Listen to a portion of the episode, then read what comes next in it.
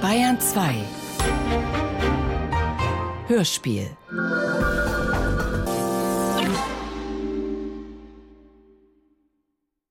Eine andere Frage noch. Sie haben gestern begründet, dass Sie nicht Schreibmaschine schreiben können, nicht wissen, wie man ein Blatt Papier in eine Schreibmaschine einspannt. Ja. Ist es richtig? Ja, das ist richtig. Haben Sie in Ihrem Leben noch niemals mit einer Schreibmaschine geschrieben? Nein, meine Tochter hat mir einige Male gezeigt, aber ich, ich, ich kann es einfach nicht. Mit dem, mit dem Blaupapier, ich weiß nicht, wie man es macht. Ja, man kann Schreibmaschine schreiben auch ohne Blattpapier. So, ja, das ist richtig. Also ich weiß es nicht. Ich kann es nicht Ihre schreiben. Tochter hat Ihnen also mehrmals gezeigt, wie das Schreibmaschine schreiben Ja, jetzt in letzter Zeit hat sie das gemacht, äh, wenn wir die Maschine von Freund Vogel von der anderen Mieterin reinholten und sie mir etwas schrieb, nicht wahr? Und dann sagt sie, schau mal, dort kannst du das auch und so. Mal so gezeigt.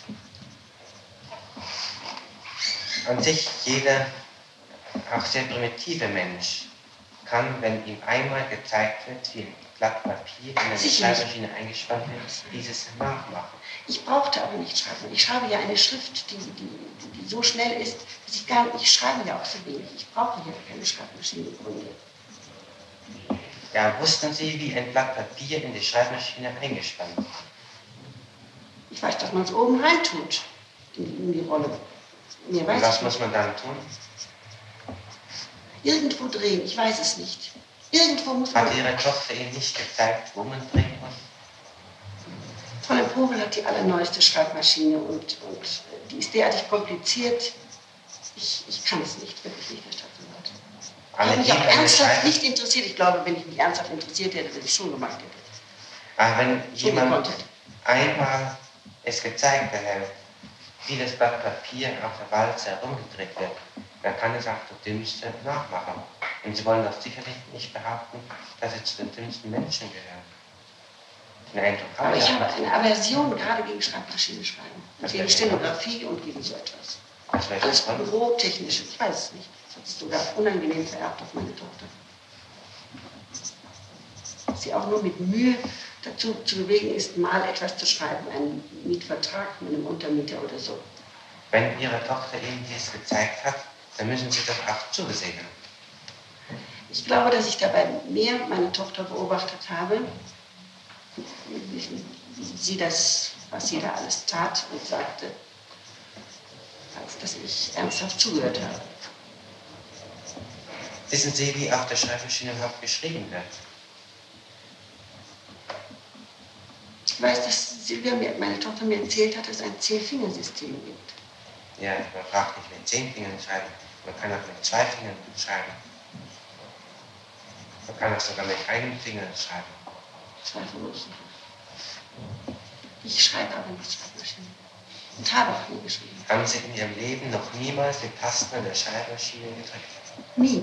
und Buchstaben auf ein Blatt Papier Nein. Haben Sie niemals einen Brief an eine Versicherung geschrieben der Schreibmaschine? Das ist mit der Frau, das ist eine fromme Lüge gewesen, die hat Herr Dr. Braun geschrieben. An Herrn Kramer. Und da hat er den Zusatz geschrieben, ich versichere hiermit, dass äh, die Sch- Schreiberin des Briefes äh, das nicht das wäre. Da haben wir oben einen Jux gemacht, ja, weil er mich auch dazu bringen wollte, Also auch noch Sie- Schreibmaschine zu Sie schreiben. geben an, dass die Bemerkung auf dem Brief an die Versicherung, den Brief haben Sie geschrieben? Nein, nichts geschrieben. Den ganzen Eine- Brief nicht. Eine Lüge des Dr. Perl. Ja, ein, ein Witz praktisch, also fromme Lüge.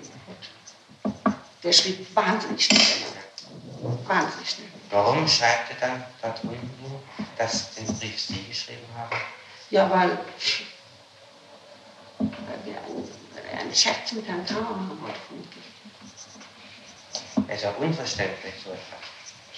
Herr Dr. Braun ist sehr vieles unverständlich. Seine Art von Humor habe ich nie verstanden. Erfinden Sie es nicht auch etwas eigenartig?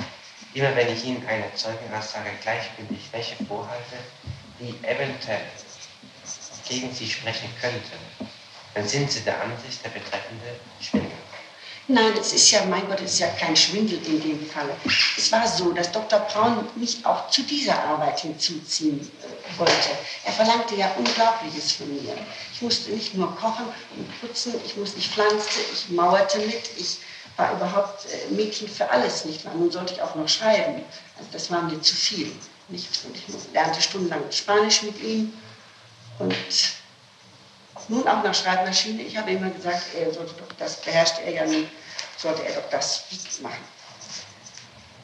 Sie haben darauf angegeben, dass Sie stundenlang Spanisch gelernt haben. Mit ihm, wie weit sind Ihre Kenntnisse im Spanischen fortgeschritten? So, dass ich mich in Spanien unterhalten konnte, im Gegensatz zu Dr. Braun. Konnte Dr. Braun sich nicht unterhalten? Er sprach ein vollendetes Spanisch, er konnte es nicht aussprechen. Er wusste sechs, sieben äh, Begriffe für ein Wort zu sagen. Und während ich in der Lage war, mich mit den Leuten gut zu verständigen. Manchmal mit Händen und Füßen, aber ich, es ging. Wenn Sie sich mit Händen und Füßen verständigt haben, so sind dazu spanische Worte hier nicht erforderlich. Nein, also es wurde immer besser. Nicht? Man, ich war siebenmal da und hinterher ging es sehr gut. Erstaunlich gut sogar. Ich habe zu Hause auch immer äh, Vokabeln gelernt und, äh, und unregelmäßige Verben diesbezüglich. Haben Sie sich mit äh, dem Herrn Jasmin mehrmals Spanisch unterhalten? Jamin, meinen Sie? Ah, Jamin, nicht Jasmin. Ja. Jamin. Äh, sprach der gut Deutsch? Das ist ja ein Deutscher, das sind ja Frankfurter. Ja. Kennen Sie auch einen Dr. Schmitz in Barcelona? Nein, Die sind mir nicht bekannt.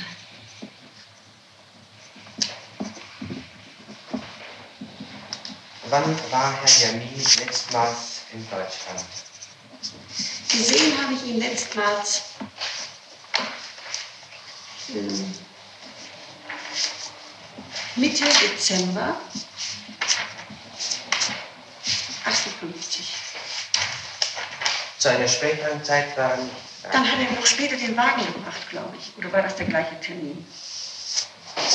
Nein, ich glaube, es war der gleiche Termin. Er ist dann mit dem Zug zurückgefahren. Da hat er den Wagen von Dr. Braun über die Grenze gebracht. Und das hat er irgendwie fertig bekommen. Ohne Ausweis und ohne alles Mögliche. welche Ware Dr. Braun hat er über die Grenze gebracht? Den Mercedes 220, mit dem wir in Spanien waren und der äh, vollkommen kaputt äh, war. Der hat in Barcelona eine Reparatur äh, bekommen im Mercedes-Werk von äh, 2000 Mark, glaube ich. Und die Spanier geben an sich die Wagen nicht wieder heraus, nur an den äh, Wageninhaber. Aber Yamin, Harry Yamin hat es fertiggebracht, ihn auch so über die spanische Grenze zu bringen. Also seit Mitte Dezember 1958 war Jamin nicht mehr. Habe ich ihn nicht mehr in Deutschland gesehen? Haben Sie in der Folgezeit mit mehreren Ausländern gesprochen und haben sich mit denen getroffen? Mit welchen Ausländern? Mit keinem deutschen Staatsangehörigen. Nein. Ich bin Sie haben ja im Jahr 1959 Ende 1960 50. mit keinem getroffen und sind mit niemandem zusammengekommen, der nicht die deutsche Staatsangehörigkeit besitzt. Das ist natürlich eine ganz äh, große Frage, die man vielleicht. Also ich kann mich an keinen Menschen erinnern auf alle Fälle. Also besteht die Möglichkeit, dass Sie mit ausländischen Staatsangehörigen zusammen waren. Vielleicht durch die Schellingstraße, sich noch. Schellingstraße, da wohnt ein, äh, der, der Mann ist Schweizer. Der Hildebrand. Ja. Der wohnt da seit, seit Seit wann wohnt dieser da? drei Jahren etwa.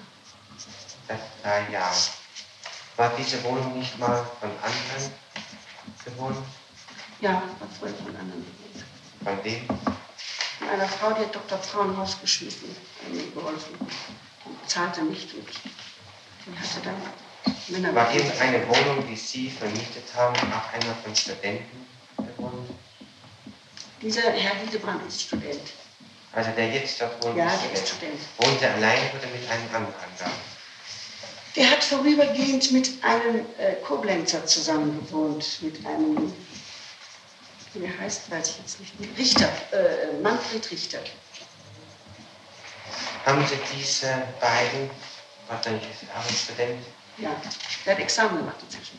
ja, äh, mal in Ihre Wohnung eingeladen? Nein. Oder öfters eingeladen? Nein. Überhaupt nie.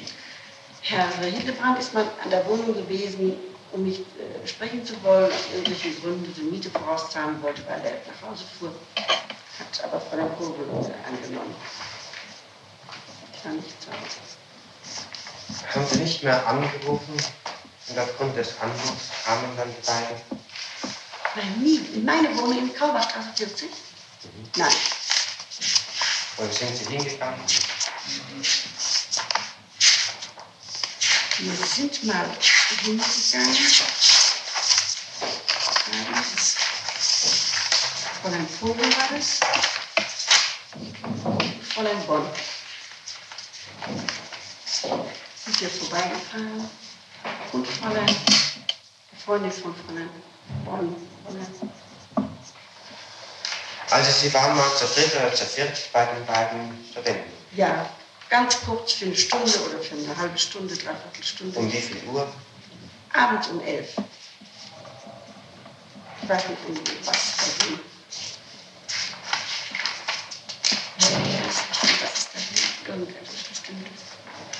Also, äh, wann war das ungefähr? Äh, welche Jahreszeit? War es in diesem Jahr oder Nein, das war im Frühjahr, Frühjahr glaube im Frühjahr 1960? ich. Ich glaube es. Dann nur einige kurze Fragen. Kennen Sie eine Familie Wünsch? Nein, Kennen Sie eine Familie Scheidler? nein. Kennen Sie einen Dr. Stoiber? Ja, Was ist der? das ist ein äh, Röntgenarzt. Ja. Äh, sind Sie mit dem irgendwie mal zusammengekommen? Das ist ein guter Bekannter von Dr. Braun und äh, Dr. Braun lehnte ihn im Grunde zwar sehr ab. Schon deshalb, weil Dr. Stoiber mich sehr gerne, gerne sah. Herr Stoiber hat mir sehr den Hof gemacht, Fasching 1960.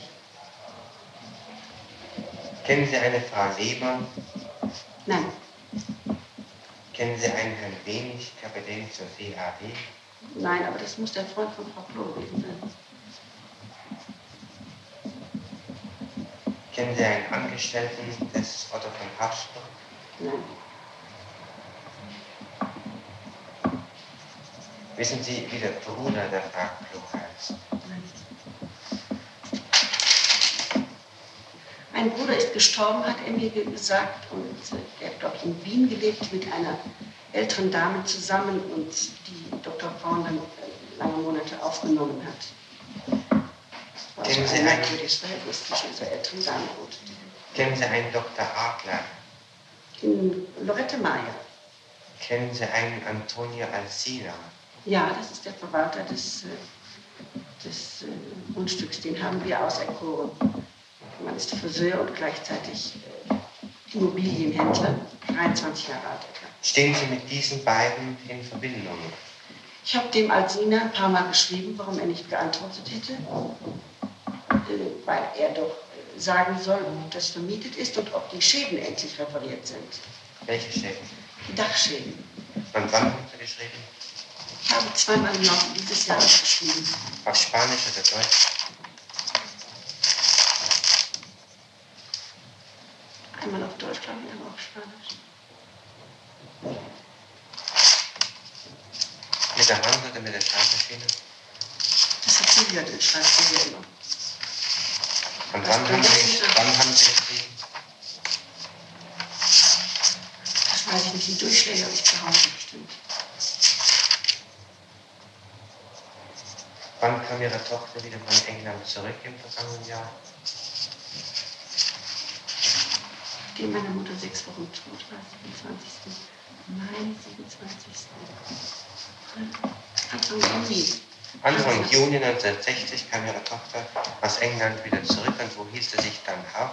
In Bonn. In Bonn. Und blieben Sie auch in Bonn. Und wann kamen Sie wieder zurück? Oder wann? Ende Juli. Nie. Juni. Ich kann es nicht genau. Es steht im Tagebuch, darf ich mal eben nachschauen. Ja, im Tagebuch, da dürfte eines äh, drinstehen darüber. Also, Am 11. Juni waren wir zum Beispiel nach Ihrem Tagebuch in Otterbrunn. Ja, da bin ich Frank in Ottobrunn. Da war ich auch schon wieder hier. Darf ich mal sehen, Nach steht Pfingsten. hier 7. Juni. Silvia reist 7.51 nach London. Ich fuhr um 15 Uhr geladen. Am 15., 17., am 7. Juni fuhr ich nach, nach äh, München. Am 7. Juni. Und dann war Silvia also noch in England. An irgendeinem Tag steht auch drin, dass Sie von Herrn Rechtsanwalt Karl Luchmann eingeladen waren. Ja. Ich danke jemand dann öfter mal einzuladen. Ich mache ja keinen Ja, Wurf. das, ja, ja, Das habe ich nur ja, gestern ja, gemerkt. ja, ja. Mit Silvia in Bonn. Und bei mir zu Hause haben sie dann mit meiner Frau. Ja, ja, das ist Ja. Das nicht- ist war das nicht- auch besser. Ich war ja, gibt's ja. Ja, Herr Rechtsanwalt ist ein ganz großartiger Koch. Nicht bei der Gelegenheit betonen. Weiß Gott. Ein andermal haben Sie nach dem Notizbuch einen Rehrücken Richtig, aber, ja. Ja, mit das als Sauerkraut. Notizbuch Einmalig. nehmen können. Zusammenstellung in schlesischer Art. Ganz fantastisch. So, jetzt äh, hier Rückfahrt. Hier ist es. Silvia kam also erst am 18. Juli, Nach München. glaube ich, hier Rückfahrt am Strömring. Ich kann es nicht genau, ich müsste alles lesen. Silvia in Bonn. War ja wiederholt in München. Sechs Wochen alt, hier steht es.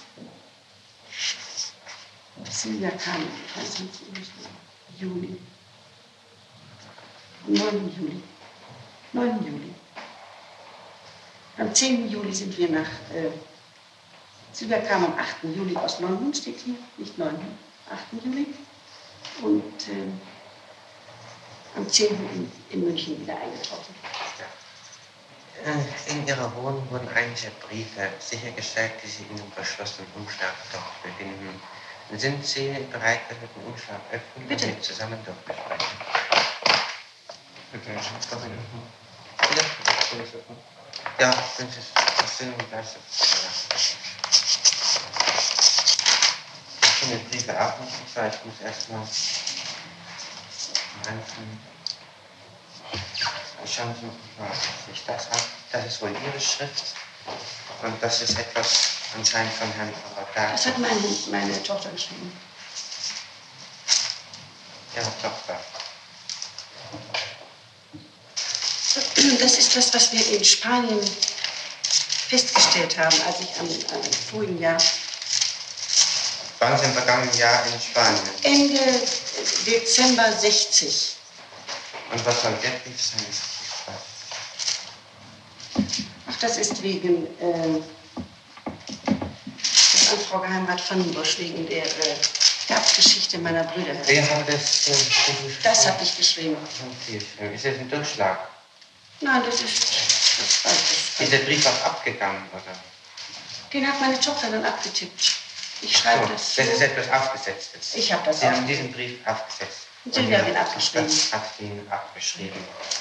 An Frau Geheimrat Vandenbosch Also, steht der Brief. haben, haben keinen Beurteilung da. Und Sie zu dem Brief da.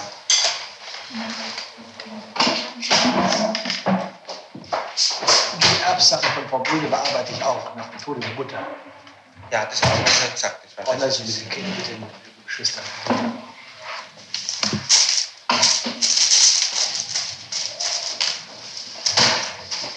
Schon. Das habe ich auch äh, Anschluss an Rodatus Besuch aufgeschrieben. Was Also, dann wollen wir erstmal nummerieren. Äh, das bezeichnen wir also als Schreiben Nummer 1. Ich nummeriere jetzt mal. Äh, das haben Sie geschrieben, ja. das hat meine Tochter geschrieben. Ihre Tochter. Also Schreiben Nummer 1 hat äh, meine Tochter geschrieben. Es geht an mit Notar ablehnen und hört auf mit äh, kein Liebesverhältnis bestand.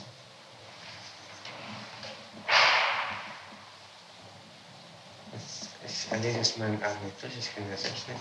Notar ablehnen, Papier vom Anwalt. Warum dauert es so lange? Günther war da, um Testament zu holen. Wald abgeholzt. Welcher Wald? In Spanien, wir waren in Spanien. Das hat meine Tochter alles aufgeschrieben, was sie dort erfahren hat. Dann Alsina Doppelpunkt. Günther wohnte bei Katja mit Freundin, Kittel und Frau. Diebstahl angezeigt. Diebstahl fingiert.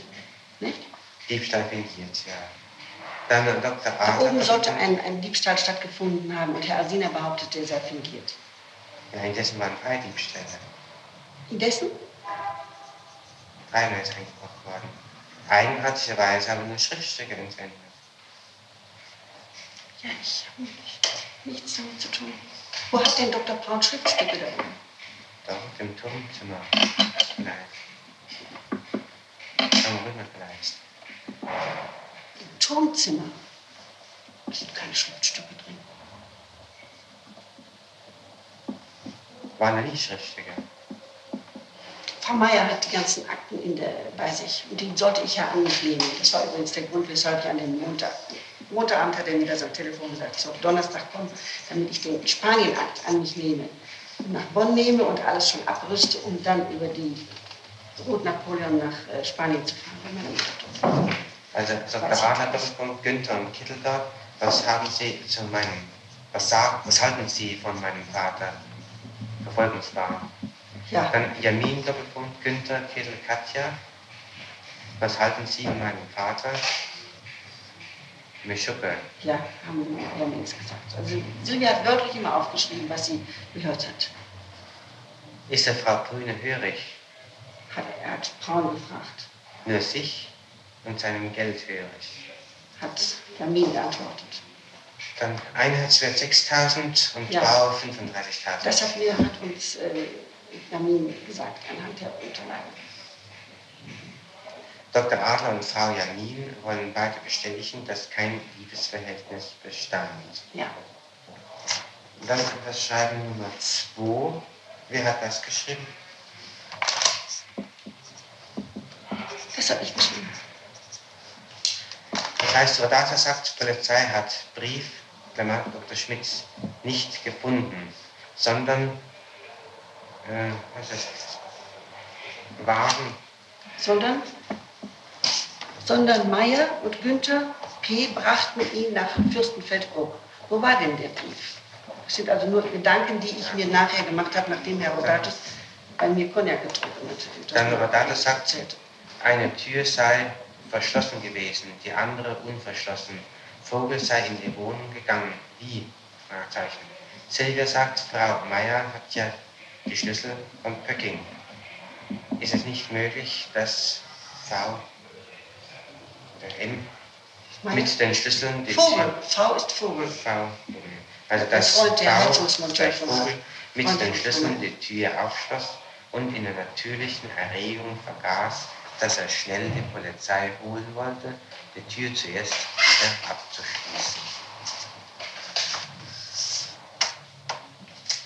Dann das Schreiben Nummer 3. Das handelt sich nur um die Auseinandersetzung mit ihren Brüdern. er. Das im Einzelnen durchzulesen, das gehöre vielleicht. Sie sagen aber, dass es mit der Maschine geschickt wurde und ein Durchschlag für ihn noch zu Hause liegt, oder? Silvia hat es geschrieben, ja.